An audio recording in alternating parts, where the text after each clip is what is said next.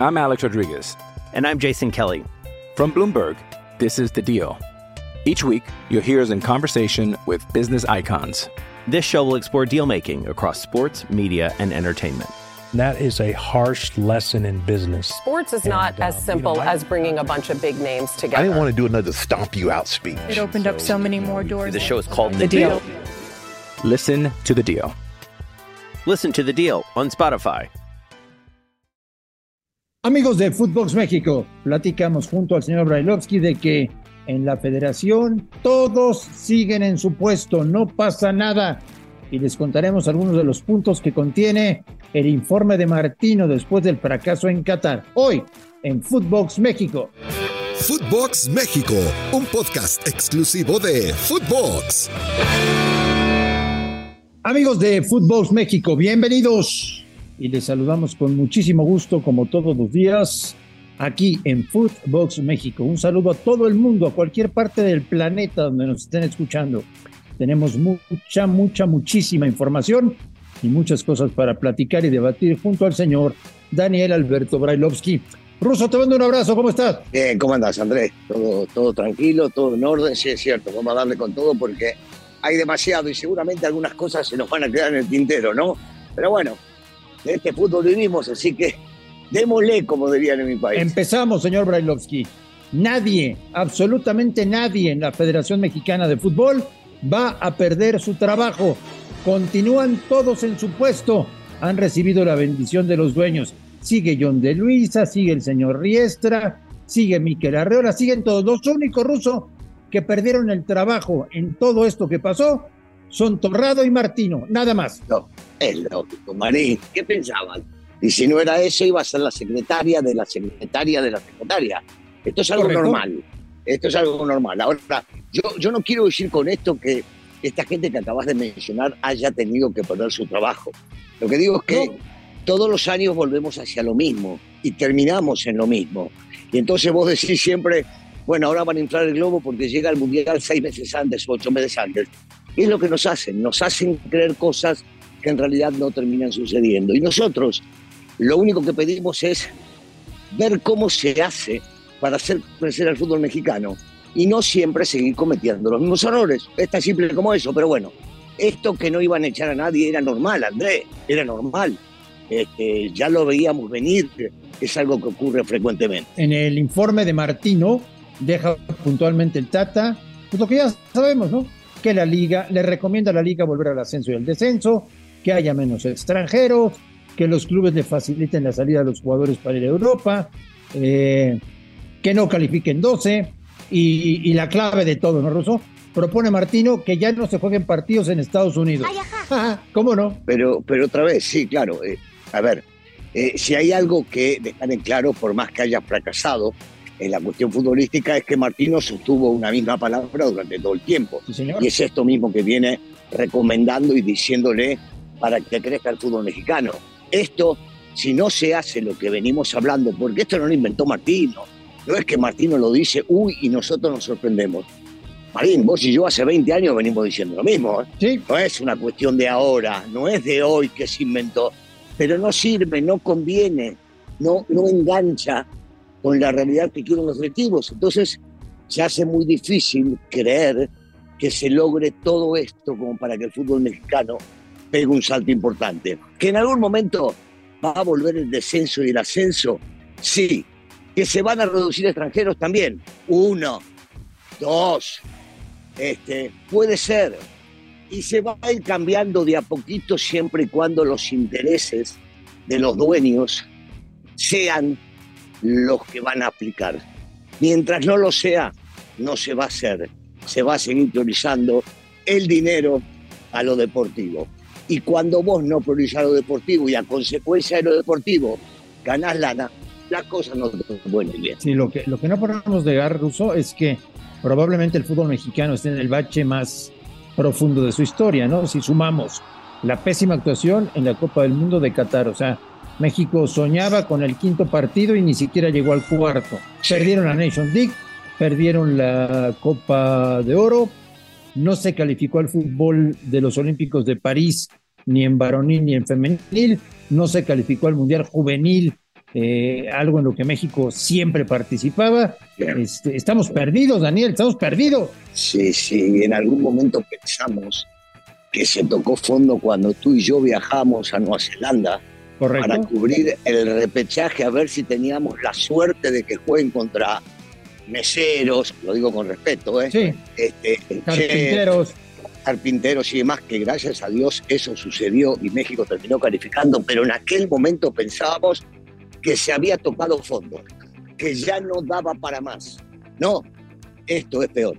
Y en aquel momento no se buscó una solución. Se dijo, ah, bueno, esto pasó de casualidad, no pasa nada. Y seguimos exactamente en la misma. Hoy por hoy, regresamos, Andrés, acabas de decir algo cierto. ¿Es la peor crisis? Posiblemente dentro de lo que nos tocó vivir a vos y a mí, de lo que conocemos, sí es la peor crisis. Y no encuentran una solución y no piensan en, bueno, vamos a revertir lo que venimos haciendo está mal hecho, cambiemos. No, lo que piensan es cómo genero más lana. Eso es lo que piensan. Pues eh, seguiremos igual, me parece que seguiremos igual. A mí sí me preocupa, Ruso, el tema del aficionado, Sí. que hoy está muy golpeado, que tiene poca credibilidad. Eh, curiosamente, Daniel, te paras en cualquier tienda de eh, ropa deportiva y la única playera que no está agotada es la de la selección mexicana. Sí. Está agotada la de Argentina, está agotada la de Francia, está agotada la de España, Sí.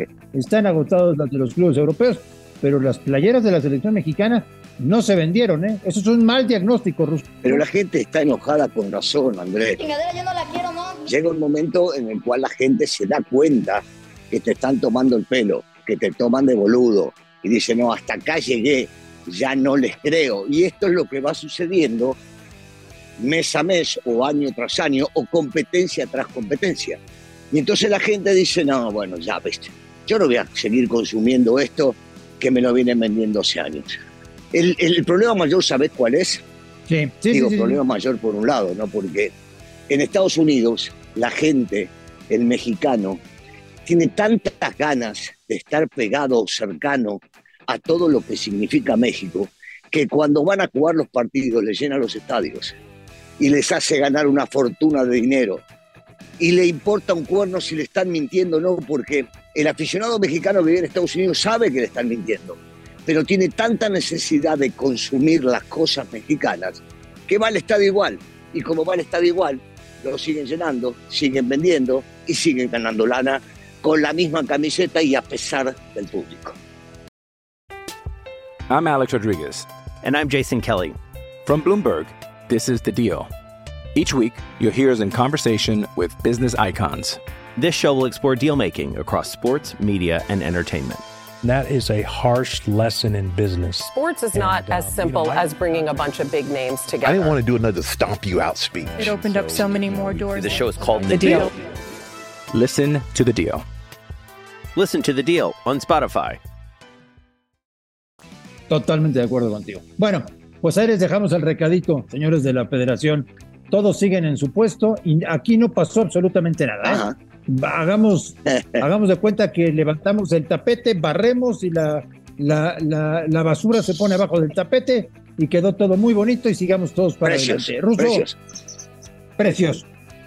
Qué fracaso de Laines en Europa, ¿eh? Una pena, te digo una cosa, yo, yo le tenía mucha confianza al chiquito.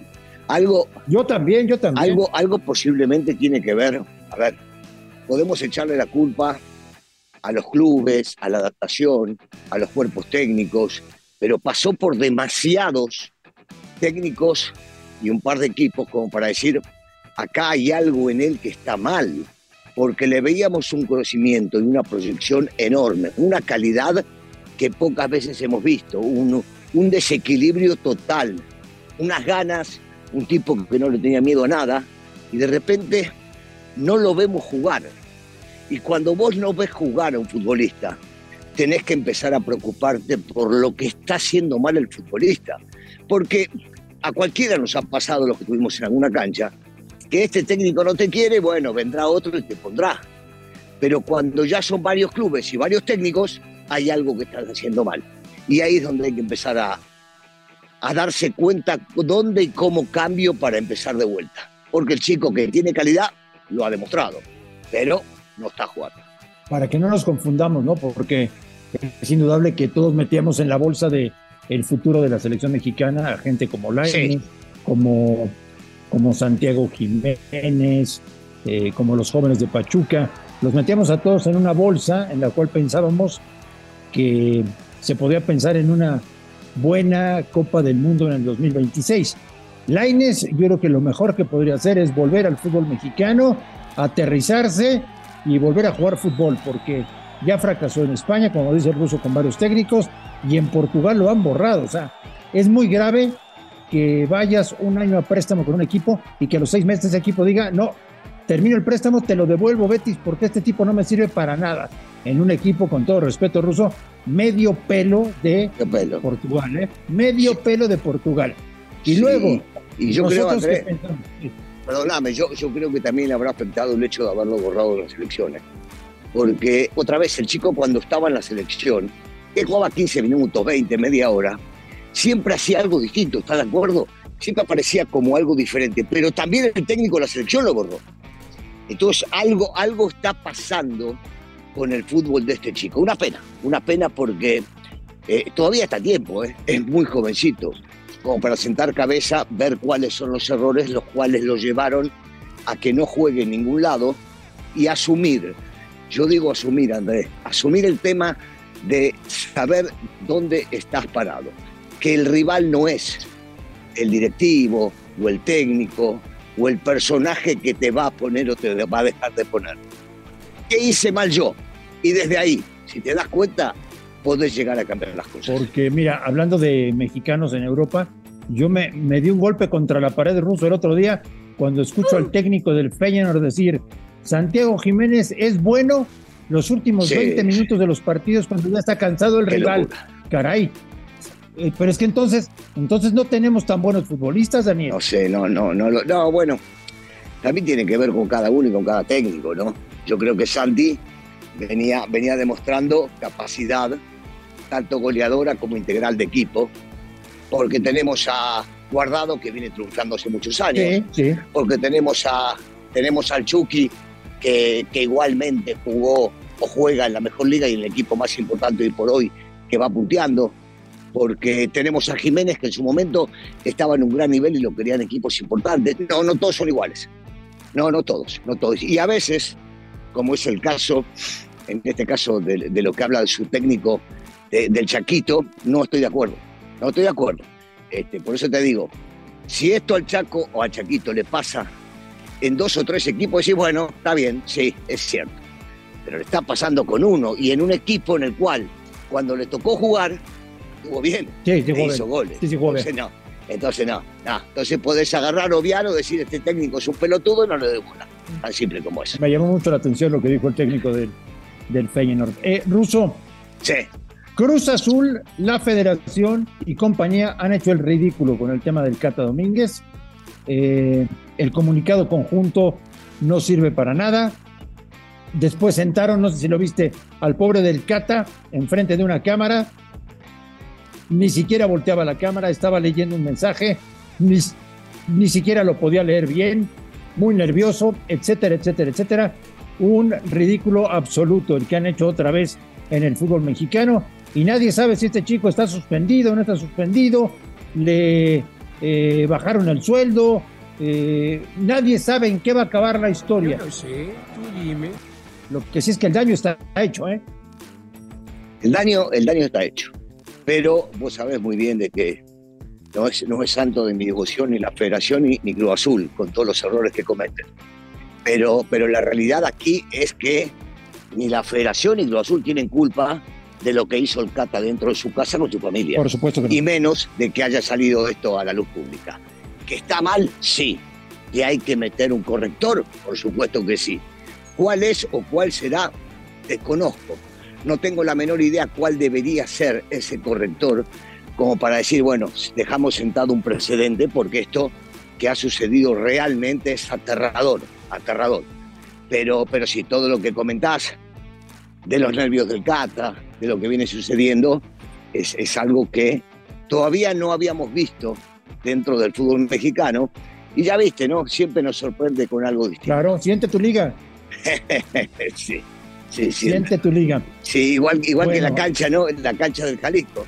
Que no se pudo Sí, claro. jugar, no tuvieron tiempo. En, en tres meses no tuvieron tiempo de acomodar como para saber que se podía o no se podía jugar. Es lógico, es lógico, Sí. Marín. Es algo normal. Liga bananera, señor Brailovsky. Ajá. ¿Qué va a ser? ¿O no? Eh, así, así es esto, Andrés. Es que nada me sorprende, Andrés. Nada me sorprende. A mí tampoco, Sigo- a mí tampoco. Sigo, sigo fluyendo, aparecen noticias, te dicen cosas. Y vos te, te querés despertar y decir, no me digas. En serio, no. No se me ocurre decir no me digas. Sí, sí, normal. Pueden pasar esas cosas. Es normal. En el, en el fútbol mexicano hemos perdido el sentido de la sorpresa. Sí, sí, sí. Cualquier cosa ya nos parece normal. Sí, desgraciadamente, desgraciadamente. Ojalá, ojalá la sorpresa sería ver a México jugando una semifinal o una final de la Copa del Mundo. Ahí sí Ah, me, no, voy a, ahí me voy a sorprender. Yo también, yo también. Ruso, que pases un maravilloso miércoles y estamos en contacto. Ya viene la fecha 2 del torneo, que por cierto arranca mañana jueves. Un abrazo, Ruso. Paso grande, Andrés, saludo para todos. A nombre de Daniel Alberto Brailovsky y de André Marín, esto fue Footbox México del 11 de enero. Gracias por escucharnos y hasta la próxima. Esto fue Footbox México, solo por Footbox.